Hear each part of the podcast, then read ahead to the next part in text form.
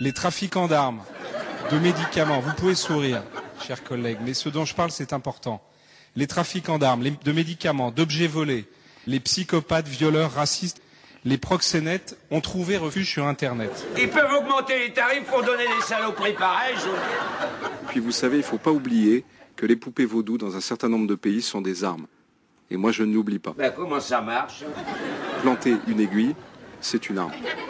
Faut pas nous prendre pour des cons, quand même. C'est pas des magots, c'est vraiment ce que je ressens. Je l'ai dit, je pense que l'outrance n'est jamais bonne conseillère. Ah ben, ça, c'est autre chose, alors. Quand vous détectez chez un enfant à la garderie qu'il a un comportement violent, c'est lui être utile à lui que de mettre en place une politique de prévention. Ah, les vaches. Il faut essayer de faire de la prévention, il faut accompagner. Oui, il faut appeler les renseignements. Je vais vous faire une confidence. Oui, je sais. Pour qu'il y ait plus de richesse dans un pays, il faut travailler. Ah, ben, Porte-parole de l'UMP, député des Hauts-de-Seine, Frédéric Lefebvre. Jean Lefebvre. Ah, ben, il est parti.